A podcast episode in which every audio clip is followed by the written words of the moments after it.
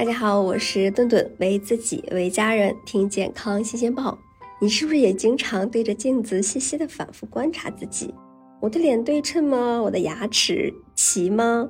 我的五官够立体吗？啊，我够白吗？我的腰够细吗？那当人们正在经历严重的外貌身材焦虑的时候，你可能病了。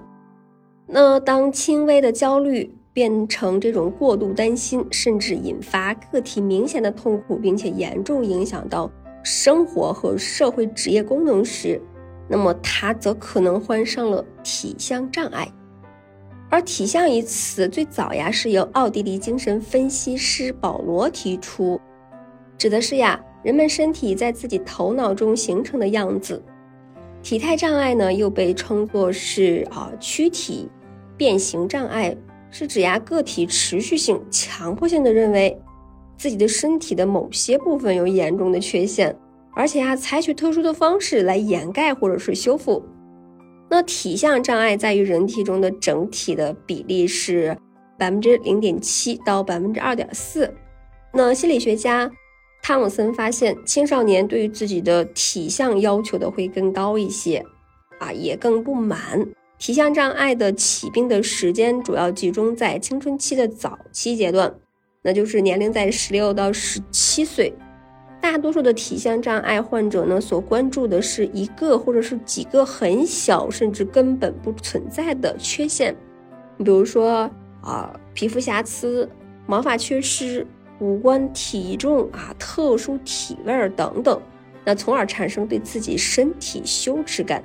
那这种羞耻感呢，会使得啊他们做出以下的几类的行为，一个是强迫行为，啊，比如说啊，以不停的照镜子，一遍一遍的重复观察自己这样的行为来减少焦虑和其他的这种痛苦情绪。还有一个呢，就是掩饰行为，啊，比如通过过度的装饰、特殊的发型或者是繁重的衣物来掩饰。啊，自以为的身体缺陷。那还有一个呢，就是回避行为。那由于低自尊感和担心他人的这种负面评价，回避行为啊，包括这种回避社交呀、亲密关系。那此外呢，因为患者的他的日常生活会受到极大的影响，那他们通常感觉呀啊沮丧、焦虑、耻辱，那自我厌恶，那进一步就会引发抑郁症、焦虑症、进食障碍。过度整容，甚至是啊自杀的行为，那接近百分之二十五的体相障碍尝试过。我觉得自己好丑，是不是有体相障碍呢？体相障碍它其实是一种啊精神类的疾病。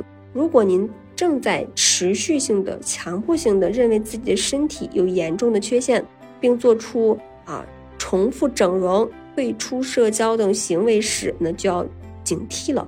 那建议呢，就立刻就医进行诊断。那如果你只是对自己的外貌和身材有短暂的焦虑，那只可能是这种啊体相焦虑，不必太过担心。